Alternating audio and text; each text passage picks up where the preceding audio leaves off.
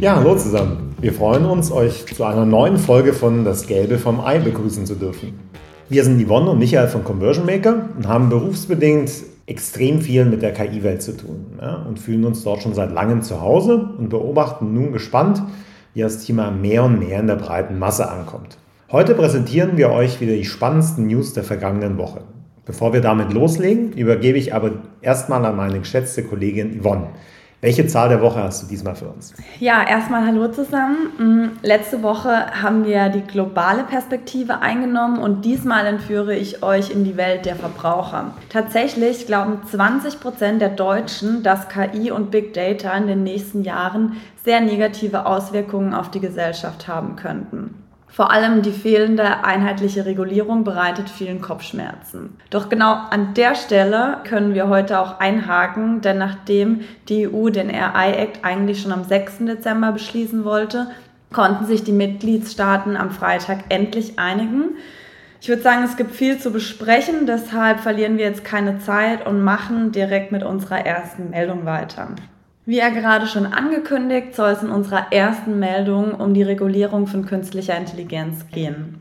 Nachdem die EU-Kommission schon im April 2021 ein entsprechendes Gesetz vorgeschlagen hatte, kam es nach viel hin und her nun endlich zu einer Einigung. Der AI-Act, der besagt, dass KI-Systeme künftig in verschiedene Risikogruppen eingeteilt werden sollen. Und je höher das potenzielle Risiko, desto stärker ist eben auch die Regulierung. Verbraucher, die KI eher skeptisch gegenüberstehen, könnte das jetzt nun sehr freuen.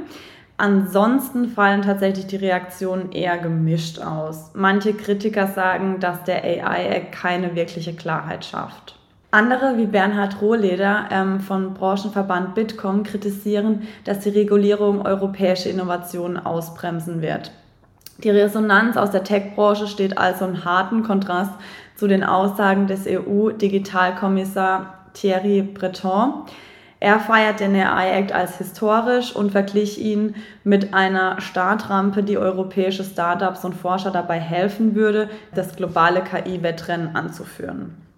Wir sprechen ja jetzt schon sehr lange über den AI Act und ich weiß, äh, Michael, dass du nicht gerade der größte Fan von starken Regulierungen bist. Deshalb bin ich schon ganz gespannt, wie deine Sicht auf die Dinge sind. Für mich ergeben sich aus der aktuellen Meldung unzählige Fragen. Ähm, erst jetzt mal, wie schätzt du das Ergebnis ein? Sinnvolle Regulierung oder Innovationshemmer? Hm, oh, ich glaube, da muss ich ein bisschen ausholen. Also äh, grundsätzlich finde ich eine Regulierung äh, durchaus sinnvoll in dem Bereich.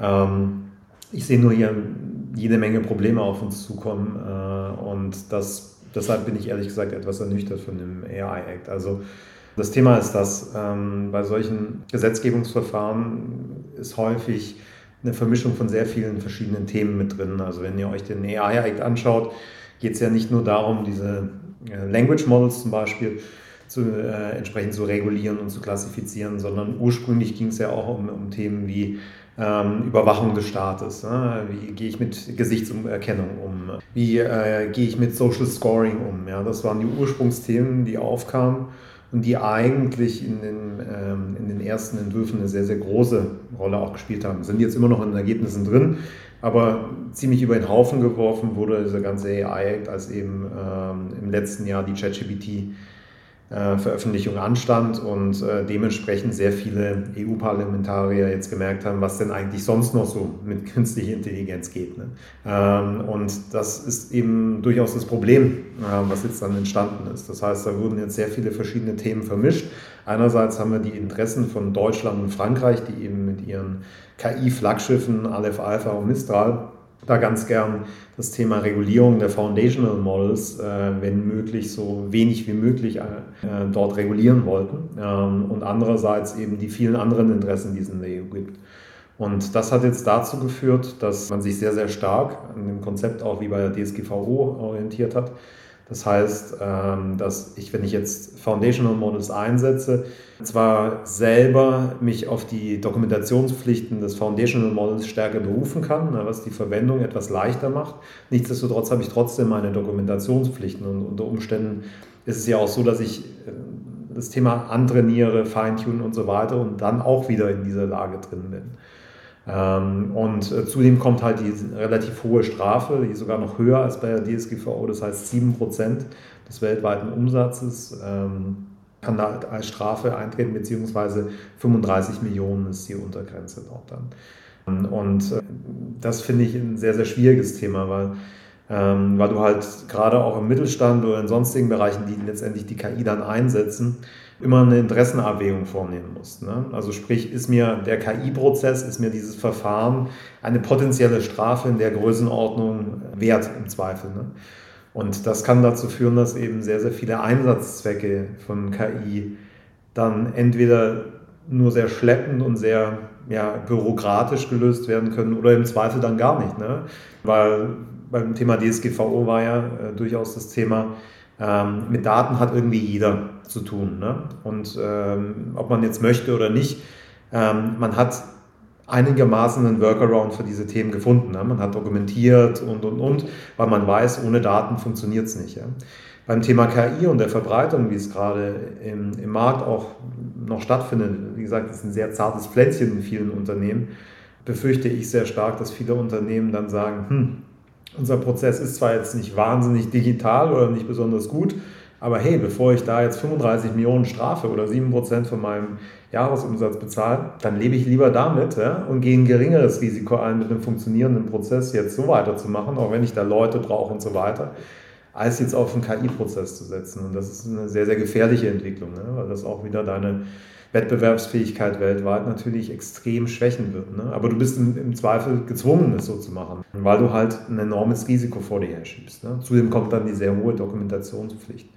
Ja, und auch der Kompromiss, der jetzt geschlossen wurde, bedeutet auch, wir haben gehört, wie viel Aleph Alpha einkassiert hat, wir sprechen gleich darüber, was Mistral bekommen hat an Founding, dass sie eben sehr, sehr viel Geld äh, auch in diese ganzen Dokumentationsthemen reinfließen müssen.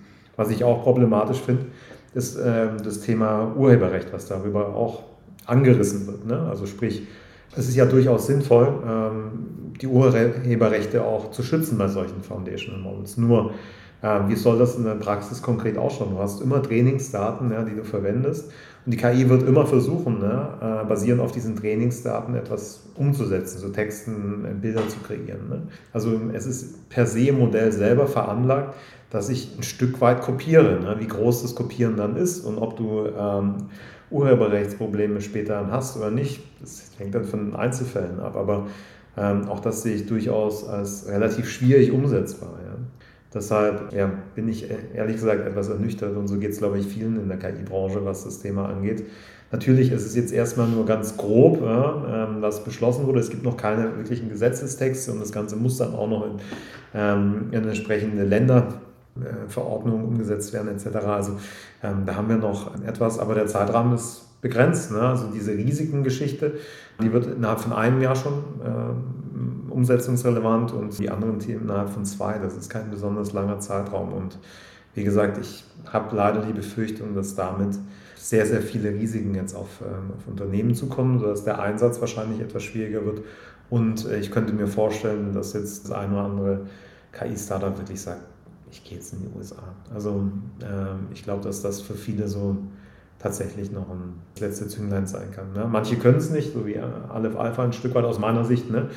glaube ich, sehr stark durch dieses rein auf Deutschland setzen und, und, und da eine, eine super Positionierung natürlich haben, aber jetzt durch diese Strategie, die sie fahren, extrem, glaube ich, unter dieser AI-Act-Geschichte dann leiden werden. Also ich bin mal gespannt, wie, äh, wie die mit der ganzen Thematik umgehen. Ja. Aber kommen wir wenn wir schon drüber gesprochen haben, jetzt zu Mistral.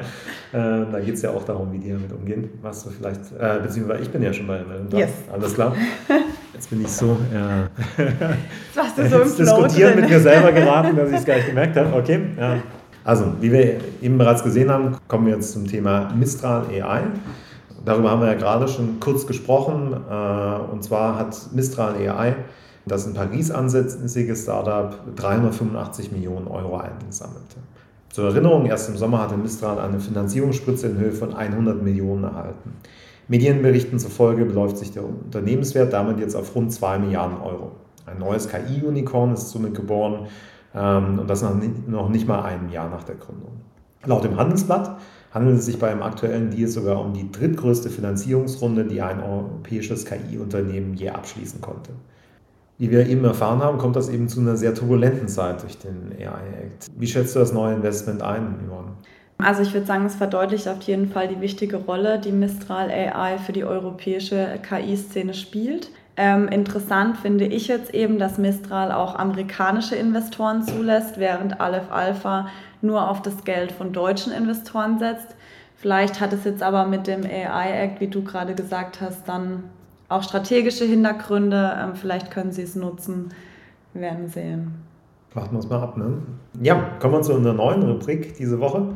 Beziehungsweise wir hatten schon mal, ne? Für ja, hatten wir schon mal, aber tatsächlich erst einmal. Ähm, jetzt haben wir das zweite Mal. Letztes Mal kam uns noch eine weitere Meldung dazwischen. Aber jetzt kommen wir eben zu einer meiner Lieblingskategorien und zwar zu dem Tool der Woche. Und diesmal geht es um Opus. Das ist ein Tool, das Content Creatern dabei hilft, ihre Videos äh, für Plattformen wie TikTok zu optimieren, um deren Viralität zu steigern. Viralität? Ja, das ist ein interessantes Wort, was es heutzutage nicht alles gibt. Okay, und wer steckt hinter Opus?